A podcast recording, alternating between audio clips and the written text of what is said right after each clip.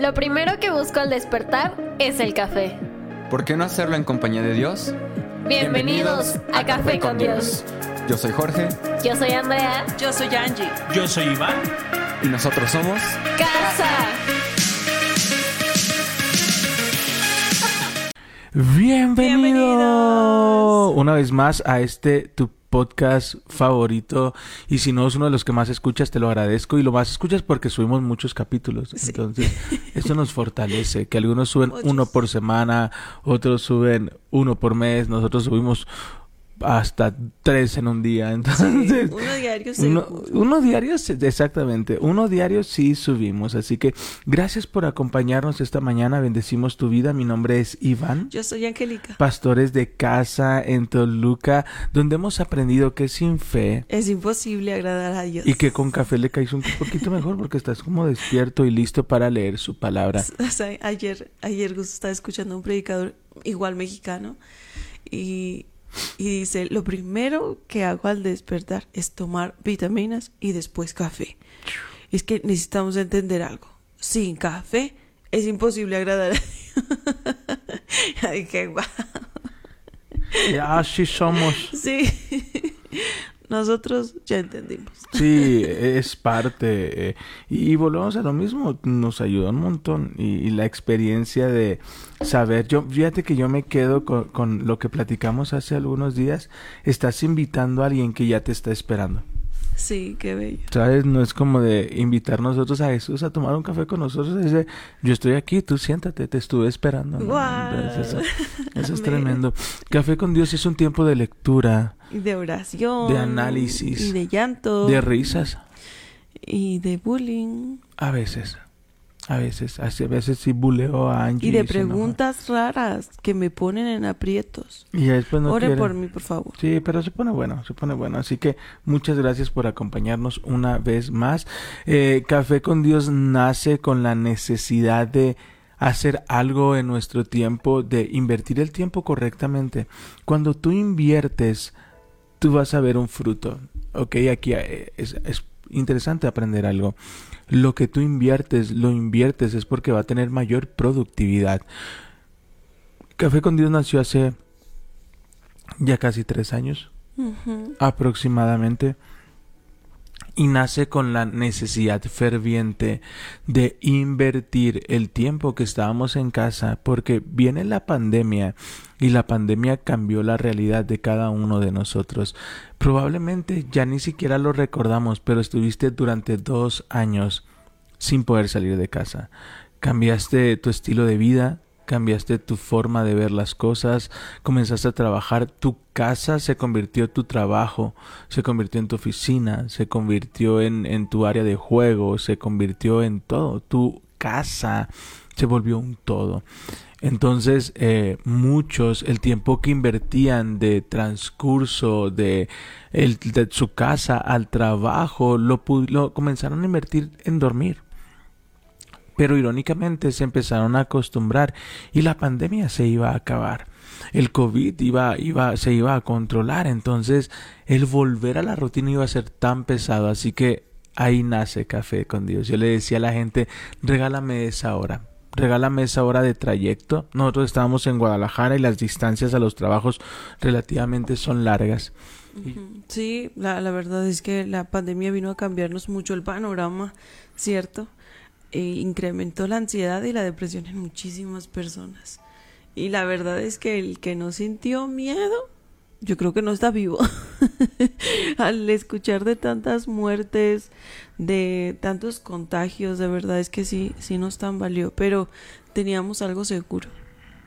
Dios estaba con nosotros y por eso lo buscábamos cada mañana, porque lo necesitábamos. Y después Urgía. comenzamos, comenzamos a recibir tantos Sí. testimonios eh, y podrás, podrás pensar tú que nos escuchas o, o tú que nos ves por Facebook, podrás pensar, ¿por qué seguimos siendo tan poquitos? Si se, llevamos años y yo veo otras transmisiones que son cientos, porque Dios nos llevó a hablar a los corazones de pocas personas y esas Sí. pocas personas han tenido transformación y se van y luego vienen otras, y luego se van, y luego vienen otras. Pero eso nos, nos permite conectar mejor con las personas.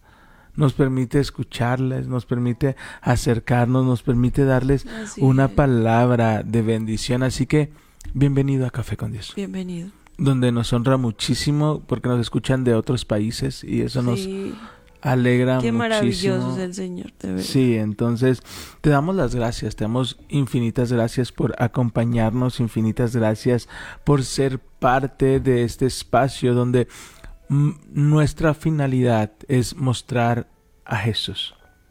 Así es. Queremos que lo conozcas, queremos acercarte. Somos amigos, amigos que acercan.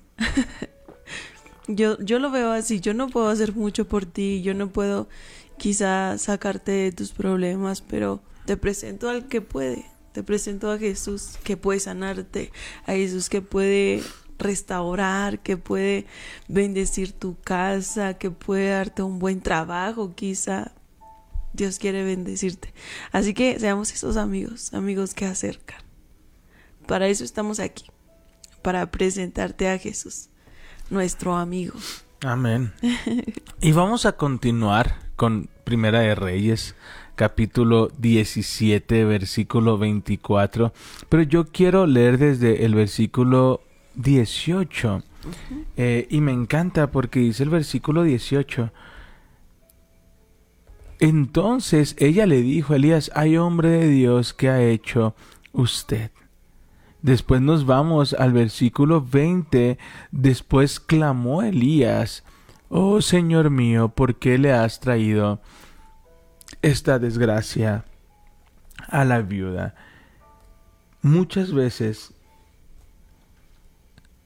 nos hacemos preguntas de por qué está pasando lo que está pasando.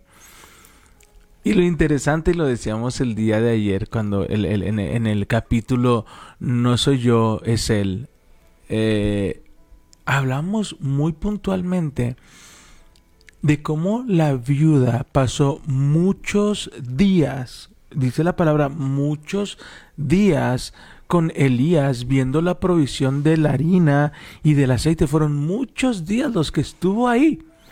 Pero no es hasta el versículo 24 que su hijo muere, Dios lo resucita, cuando la mujer declara, ahora estoy convencida de que usted es un hombre de Dios. O sea, no le bastó la provisión material, no le, provis- no, no le bastó la provisión en alimento, tuvo que perder y volver a encontrar para estar convencida de que Él era un hombre de Dios. Hay momentos en nuestra vida que tenemos que perder y volver a encontrar para estar convencidos que realmente el que pudo traer ese cambio a nuestra vida, el que pudo traer esa transformación en nuestra vida, se llama Jesús. Wow.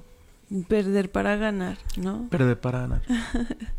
A veces necesitamos esas esas pequeñas crisis que nos muestran que Dios sigue obrando y que nos ama y que provee. ¿Cómo es tan hermoso cuando Dios viene con bendición? Cuando usa a alguien para bendecirte. Y en tu corazón dices, es que solo pudo haber sido el Señor. solo yo y Él sabíamos que yo tenía necesidad. Es precioso. Y, y es esas pequeñas, esos pequeños momentos de dificultad nos muestran la fidelidad de Dios. No podemos experimentar a Dios proveedor si no hay necesidad en casa. Me encantó. Así se va a llamar hoy. ¿Sí? Perder para ganar. Perder para ganar. Y es que es cierto, no puedes ver la personalidad de Dios proveedora si no estás en escasez. ¿Sabes? Y, ojo, ojo, pues, paremos aquí esto. No es que Dios te lleve a la escasez, ¿sabes? Hay que, hay que ser honestos con nosotros mismos. A veces le echamos la culpa a Dios de lo que estamos viviendo. Ah, Dios, ¿por qué estoy pasando esta pobreza? Y llega Electra y te dice, hola joven, ¿cómo está? Y llega Coppel atrás de él. Hola, ¿te acuerdas de nosotros? Y sea, todas las tarjetas. Ta- también lo amamos, también lo amamos, pero compañero, caballero, no le eche la culpa a Dios. Él no está jugando es vos como usted, ¿verdad? Él no tiene esa pantalla, él no tiene ese sillón reclinable. Eso lo tiene usted, porque fueron sus decisiones. ¿Sí me voy a entender? O, Señor, ¿por, por, por qué mi matrimonio está destruido? Y llega tu teléfono y te dice, hola caballero, ¿quieres que nos revisen? ¿Quieres ver de quién fue la decisión? Sí. Sí me voy a entender. Entonces, no, no es. Quiero ser muy claro en esto. Cuando tengamos la capacidad de ver que nuestra lucha es contra el enemigo y que Él es el que impide que tengamos la madurez de decir, Señor, la embarré durísimo. No debí administrarme mal, no debí contestar ese mensaje, no debí seguir ese coqueteo, no debí probar esas drogas. Ayúdame. No debí sacar el crédito. No debí sacar el crédito. No, no, no debí reaccionar hiriente hacia con mi esposo. No debí ofenderlo. Perdóname. Toda la Biblia se encuentran personas clamando a Dios porque han cambiado de parecer y tienen a un Dios que les fortalece, que les anima y que hace que todo lo que el enemigo trajo para destruirlos sea transformado para bien. Pero Dios es tan grande que utiliza esas temporadas para estar convencidos de su gracia.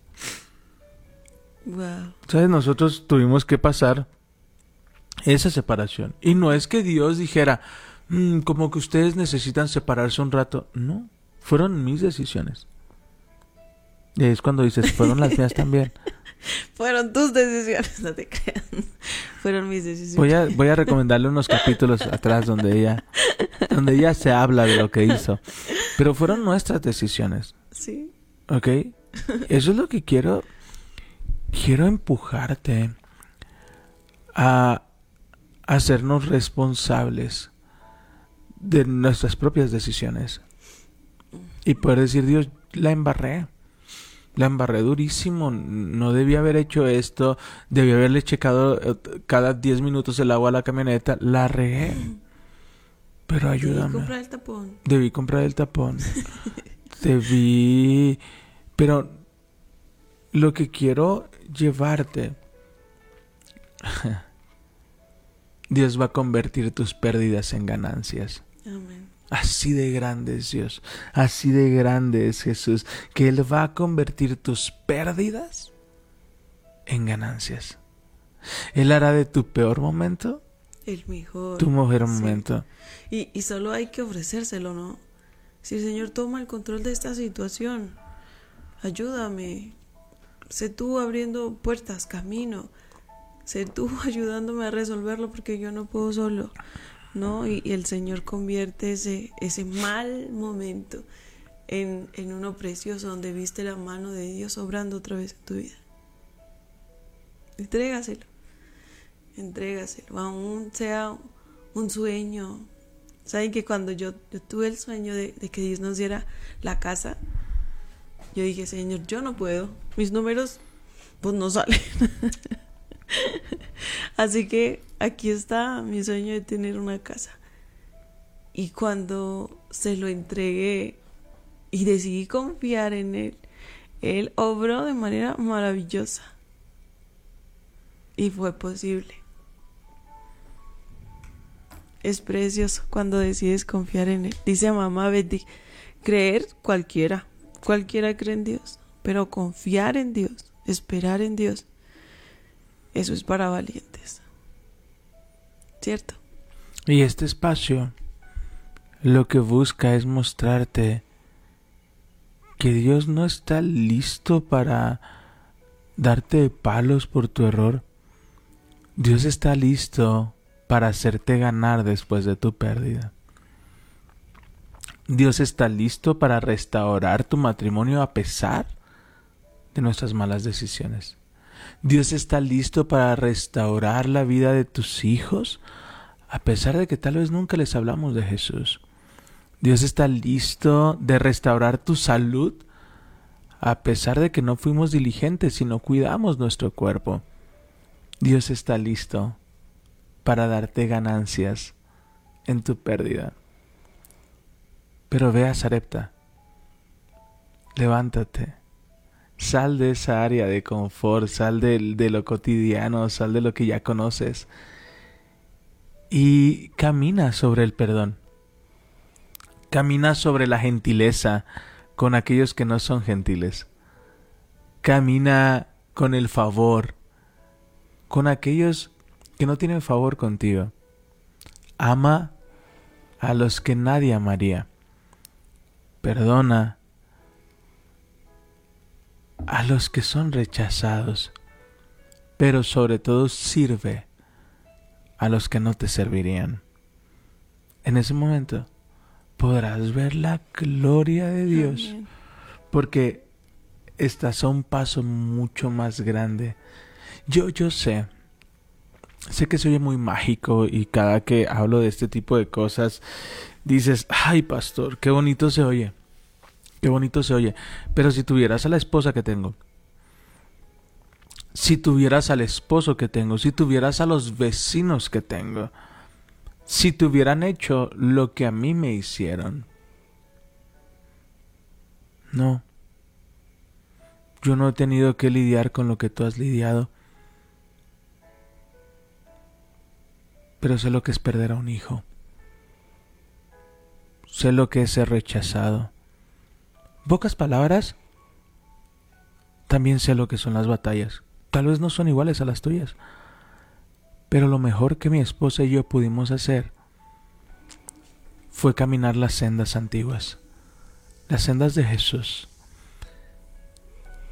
Y le dijimos, Señor, aquí estamos. Perdí mi matrimonio, perdí mi trabajo, perdí hasta mi iglesia. Aquí está. Y el Señor tomó todas esas partes y comenzó a hacer un cuadro precioso. Y de lo que yo había perdido, nos ha hecho ganadores a mí y a mi esposa. Por eso me encanta Elías. Porque vive todos estos procesos paso a paso. ¿Quieres añadir algo más? No, estoy emocionada por comenzar la lectura. Estamos en Primera de Reyes 18. Vamos a comenzar. ¿Sí? Sí, sí, sí. Dice- no conoces a los compañeros de trabajo lo tremendo que son. y lo carrillas y lo llevado. Y cómo buscan Chismosos. chismosos. Cómo, cómo buscan desestabilizarme. Sí. Pero ¿sabes qué es lo más increíble? Que estos momentos nos ayudan a llenarnos de su presencia. Y no vamos a permitir que nada ni nadie nos robe el gozo. Yo no voy a permitirle a mis compañeros robarme algo que no me dieron.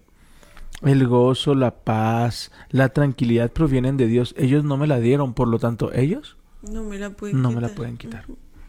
¿Lista para leer? Sí. Vámonos. Uy, Primera de Reyes, Sí. versículo 18. Dice, Dios mío. Más tarde, durante el tercer año de la sequía, el Señor dijo a Elías, preséntate ante el rey Acab y dile que pronto enviaré lluvia. Entonces Elías fue, fue a ver al rey Acab. Mientras tanto, el hombre se hizo muy... El, perdón, el hambre se hizo muy intensa en Samaria.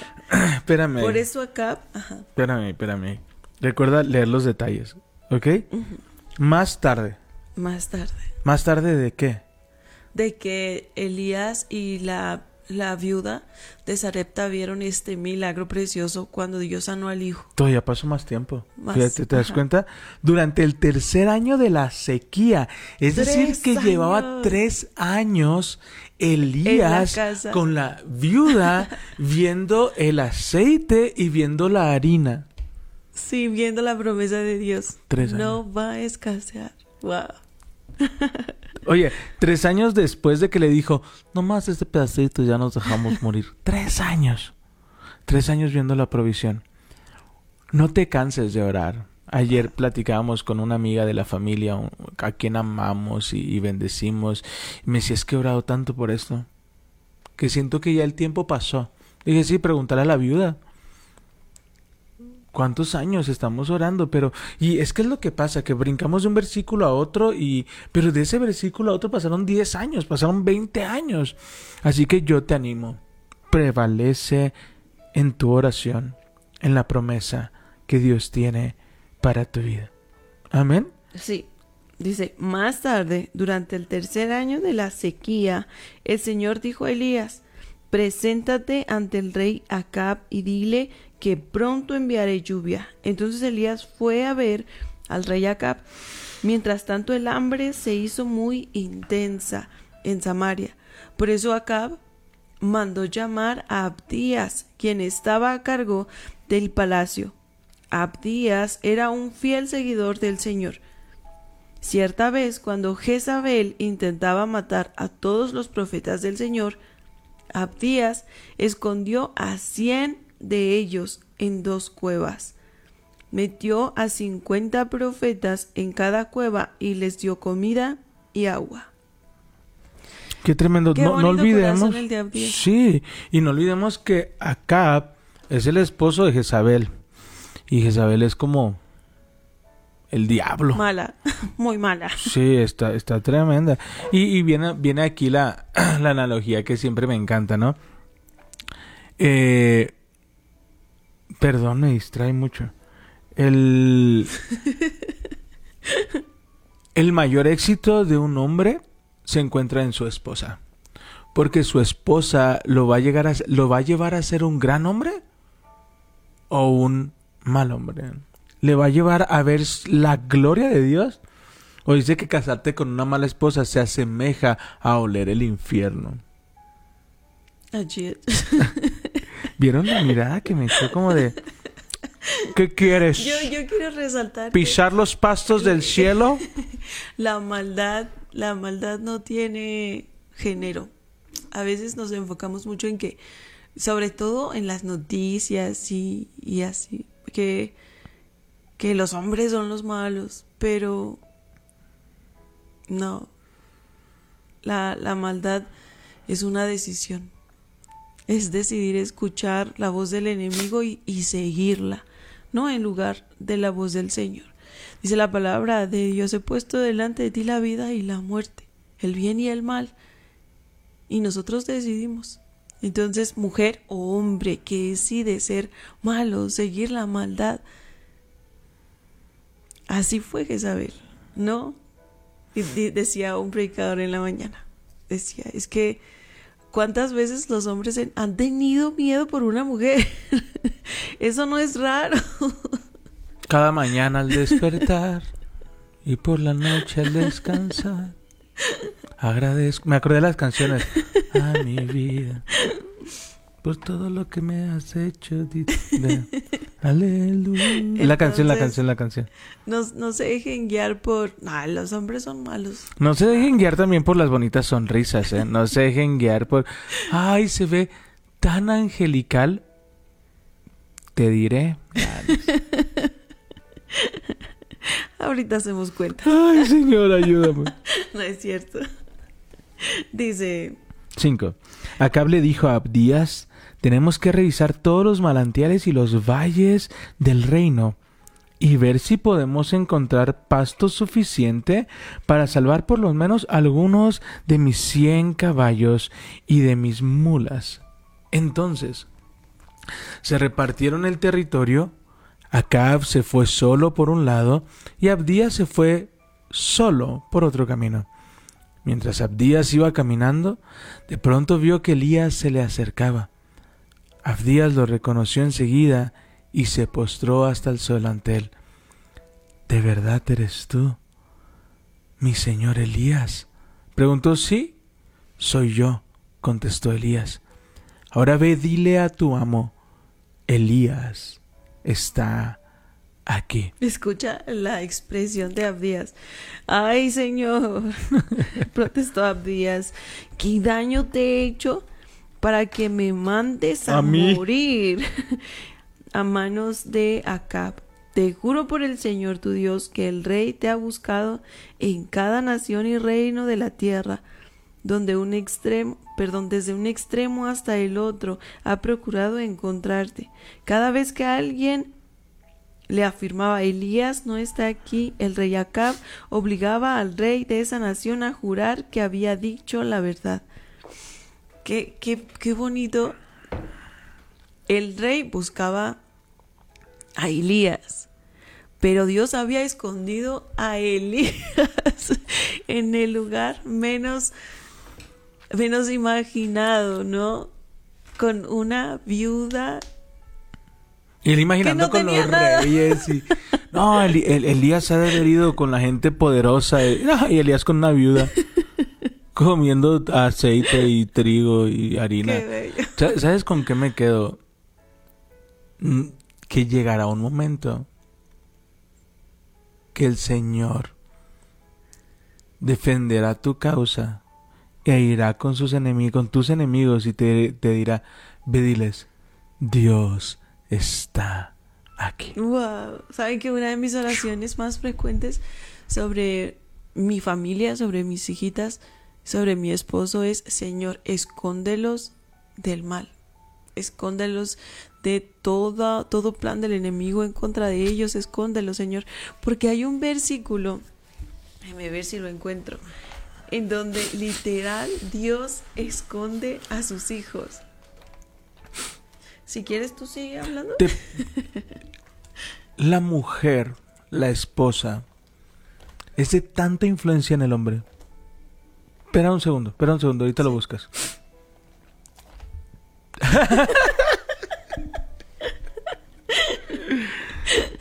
Salomón. Salomón, ¿por qué empezó a adorar o permitió que entraran otros dioses a su casa? Salomón, ah, por sus esposas, Ok. Porque Acab desvió su corazón. por Jezabel, ¿Te das cuenta del poder que hay una mujer? mucha influencia. Si una mujer permite otros ídolos, busca respuestas en el tarot, busca respuestas en ídolos, busca respuestas en, en signos zodiacales, y, y el domingo va y dice, yo busco al Señor, ¿el esposo qué va a hacer? Pues seguirla. e ir con otros ídolos. Y luego, es que mi esposo no cambia. Pues tú le has mostrado otros ídolos. Pero en cambio, Pablo exhorta, bueno, voy a utilizar otra, otra palabra, regaña, ajera, sacude eh, a las esposas diciéndoles, que no has entendido mujer? Y me encanta el celo con el que le dices, Pablo, que no has entendido mujer? Que aunque toda tu casa se vaya al infierno, si tú permaneces, tú y tu casa conocerán al Señor. Wow. Y porque viene esta, Tú esta santificas. tú santificas tu casa, porque viene esta, esta, esta premisa de ¿cuándo me puedo divorciar? ¿no? Y esa es, la, esa es la pregunta que hay entre los creyentes, ¿cuándo me puedo divorciar? Pastores, ¿cuándo ya puedo divorciarme? Y la Biblia nos habla, cuando hay adulterio, hay, hay, hay autorización de divorcio, ¿no?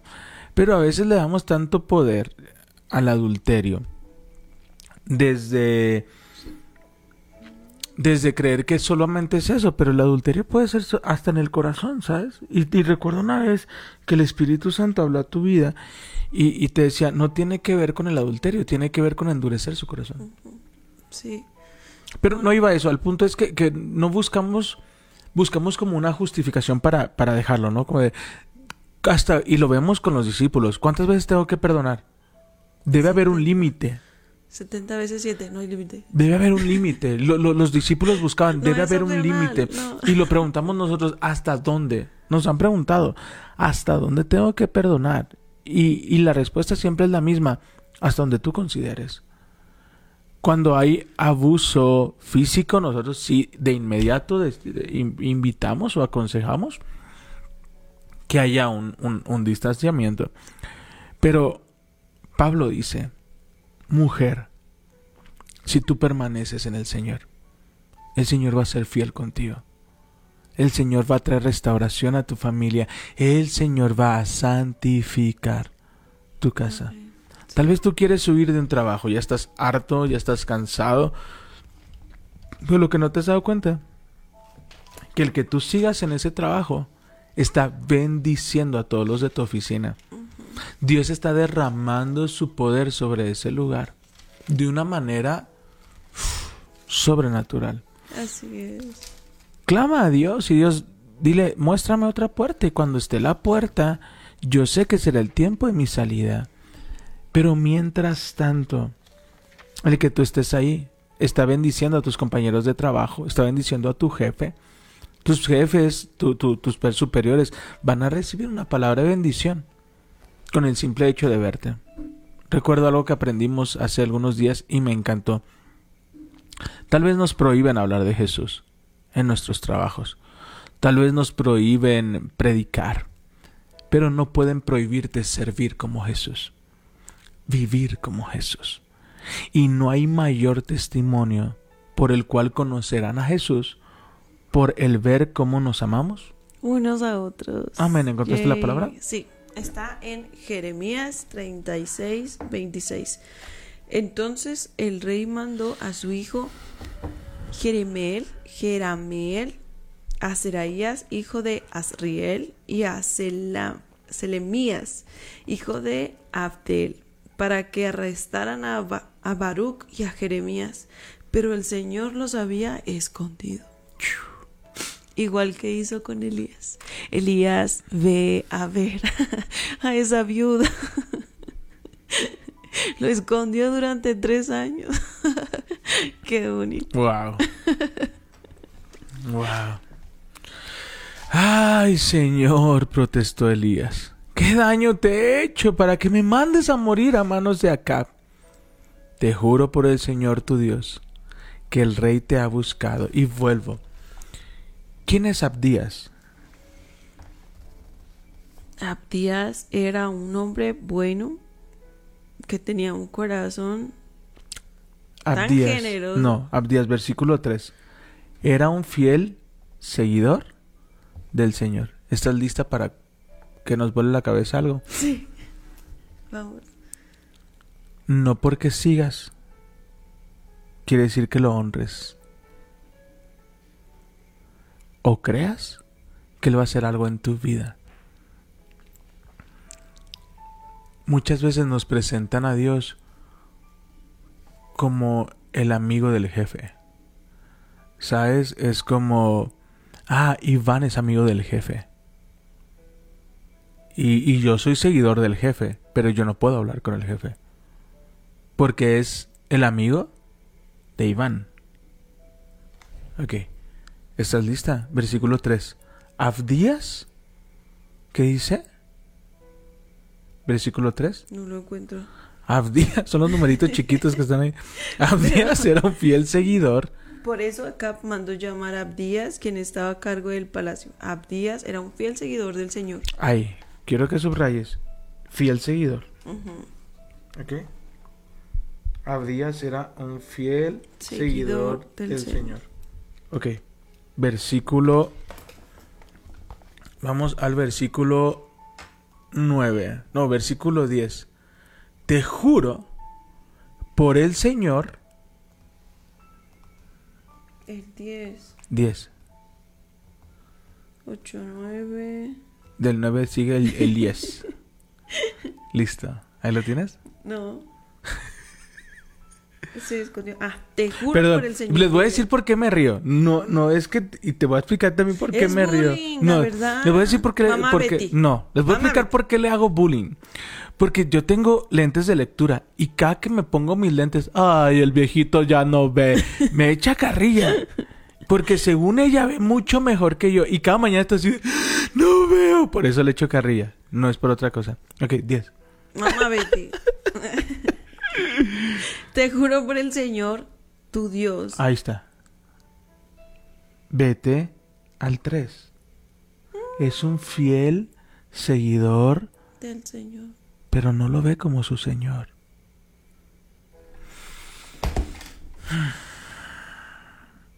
¡Auch!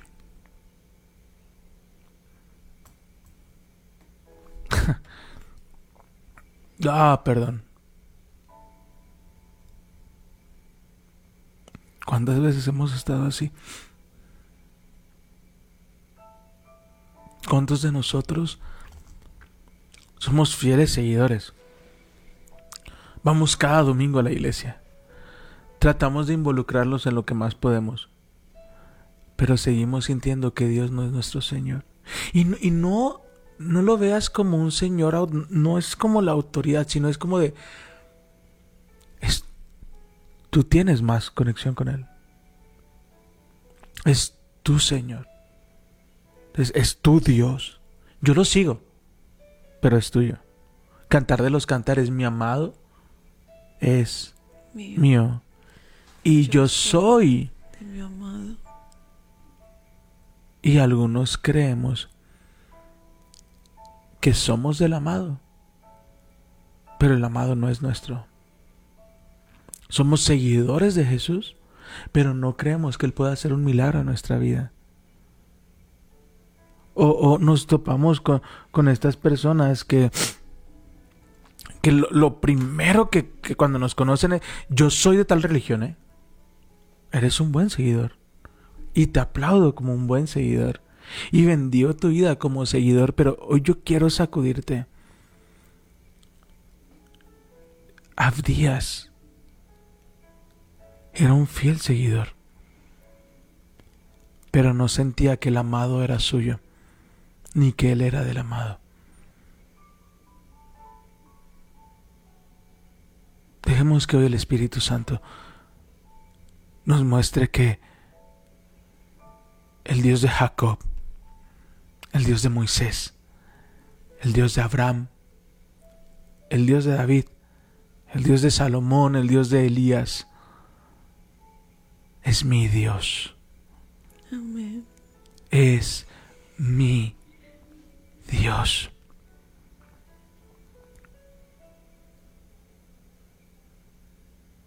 Y son en estos momentos de café con Dios cuando el Señor nos deja sin palabras. Y entiendo un poco por qué a veces nos preguntamos, ¿dónde está el Dios de Elías? ¿Dónde está Elías? Ouch. Porque tal vez yo soy un Abdías. ¿Sabes? Tal, tal vez yo soy un fiel seguidor del Señor. Pero no creo que mi amado sea mío. Ni que yo sea de mi amado. Mira el corazón de, de Abdías. ¿Qué daño te he hecho? Para que me mandes a morir a manos de acá. Te juro por el Señor, tu Dios que el rey te ha buscado en cada nación y reino de la tierra, desde el extremo hasta el otro. Ha procurado, ha procurado encontrarte.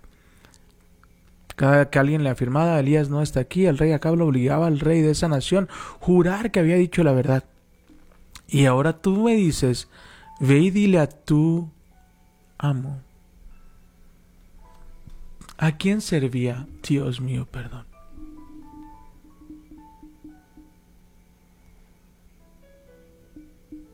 Al rey acá. ¿A quién servimos?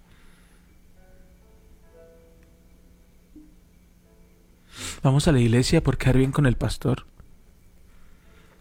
Servimos porque el pastor no se enoje. Vamos a la iglesia para que los hermanos no nos estén invitando cada domingo. Somos fieles servidores del pastor. ¿Te das cuenta que Elías entendía el corazón de Abdías? Mira, versículo 3. Abdías era un fiel seguidor del Señor. Versículo 10.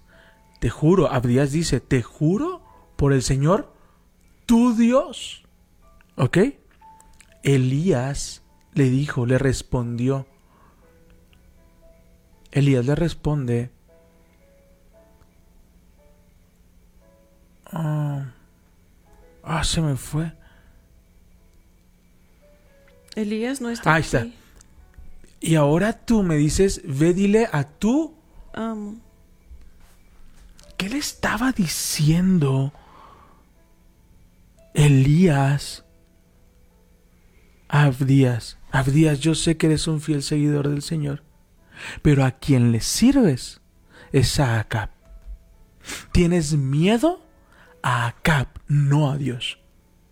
Por eso consideras que Dios es mi Señor, pues lo es. No solamente le sigo, es mi Señor. Yo voy los domingos a la iglesia, yo levanto una silla y acomodo una silla por gloria a Dios. No para que el pastor me vea. En tan solo tres versículos, Dios nos acaba de mostrar muchas veces nuestro corazón. Jamás había leído esto así. Esa pregunta es directa, tan difícil. ¿Quién es tu Señor? ¿A quién le das cuentas, no? ¿A quién rindes cuentas? ¿A quién, a quién le temes? A tus acreedores tal vez. A, a las deudas. Al consumismo. ¿A quién quieres agradar? ¿A quién quieres agradar? Me voló la cabeza y creo que aquí nos vamos a detener hoy. Hay días que el Espíritu Santo nos pega tan duro que ya no podemos seguir. Y hoy es uno de esos días donde Y es se nos van las a palabras. veces decimos, cuando sentimos mucho su presencia, Señor, tú eres mi Señor, mi Dios, gracias, porque llenas mi corazón, pero tenemos con el Señor tantas reservas. Decimos, sí, Señor, gracias por bendecir mi casa, pero con mis hijos no te metas, yo puedo. Con mi matrimonio no te metas, yo puedo, ¿no? Con mi corazón no te metas, no quiero perdonarlo, no quiero servirle. Señor, eres, eres, soy fiel seguidor tuyo, veo todos los días, hago todos los devocionales, pero los domingos son míos. Los domingos no me pidas ir a la iglesia porque tú no estás y, y- y utilizamos ese, ese, Tú estás en todos tú lados. estás en todos lados, Señor. No necesito ir a la iglesia. También la usé, no se preocupe. Sí, también nosotros. y hay días que el Espíritu Santo a todos nos pone una sacudida. Y hoy, hoy reflexionemos. Tal vez tenemos el corazón de Abdías. Somos fieles seguidores. Fieles seguidores. Pero Él no es nuestro Señor. Y te das cuenta que Él solo se expone. La conversación entre ellos está increíble. Oh. Me pregunto cuántos hemos hecho eso. ¿Cuántos le servimos al que dirán? Uy, es que si recibo a un pecador, ¿qué van a decir? Sí. Uy, es que si Y es que tu- abrazo tu a ese, ¿qué van a está decir? agradar a las personas. Eso es lo que decía Dante Gebel, que llega un punto que se hacen como clubs de pastores en donde deseas más agradar al club de pastores que agradar al Señor. ¿A quién quieres agradar? Y vemos esta conversación. Yo me imagino la cara de Elías como diciendo, por eso no han visto. Hay cien profetas escondidos. Porque le tienen miedo a un rey. Cien profetas escondidos. ¿Cuántos nos escondemos detrás de nuestras actividades? Qué fuerte. De ahí familia, les amamos. Nos Les amamos. la. Les amamos. Yo anhelo que hoy digas con tu corazón, tú eres mi Señor. Tú eres mi Salvador y que lo reconozcas en público y que tu deseo más grande, más fuerte en tu corazón sea agradarle a Él. Que camines con el objetivo de, de robarle una sonrisa a Dios. No, qué, qué bello. Y que digas, tú eres mi Señor. Yo soy de mi amado y mi amado es mío. Y yo confío y espero. Y no quiero que tengas solo una parte de mi vida. Quiero que tomes total control de mi vida, de todos mis asuntos, incluso de esa herida tan escondida y tan profunda en el corazón que nadie sabe. Aún de ese pecado que no puedo dejar. Ese momento vergonzoso. Y yo quiero animarte el día de hoy. Si en tu corazón dices, pastor, yo siento que soy Abdías, te felicito. Y te lo aplaudo. Reconocerlo es el primer paso. No, porque más vale creer que hay áreas en mi vida que tengo que arreglar que creer y decir, oh, yo no soy Abdías, yo soy Elías. Pues qué padre. Pablo decía, hay de aquellos de los que se jactan de decir que no han pecado porque están a un paso de caer. Si te sientes inseguro y si sientes que eres un fiel seguidor pero no es tu Señor, bienvenido. Estás en el lugar correcto. Hermoso Espíritu Santo. Gracias, Señor. Hermoso Espíritu Santo. No podemos.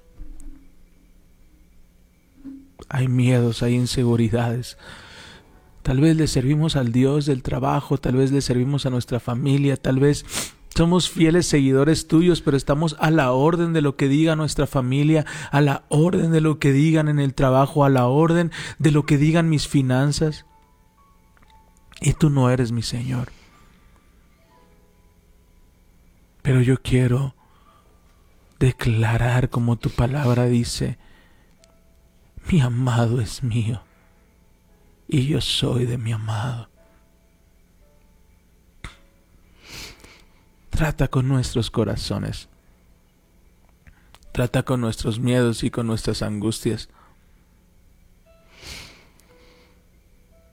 Pero ayúdanos a declarar el Señor mi Dios.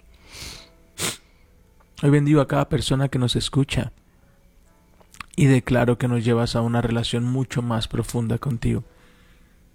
En el nombre de Jesús. Amén y amén. Padre, te damos gracias. Gracias por tu palabra, gracias por tu fidelidad. Yo te pido, Señor, que que seas tú llegando hasta lo más profundo del corazón y nos ayude, Señor, a rendirnos por completo a ti.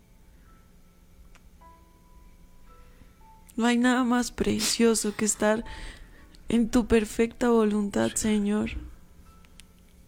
Hoy, Señor, queremos decirte, entra a nuestro corazón, entra a nuestra vida y toma control, porque tú eres nuestro Señor.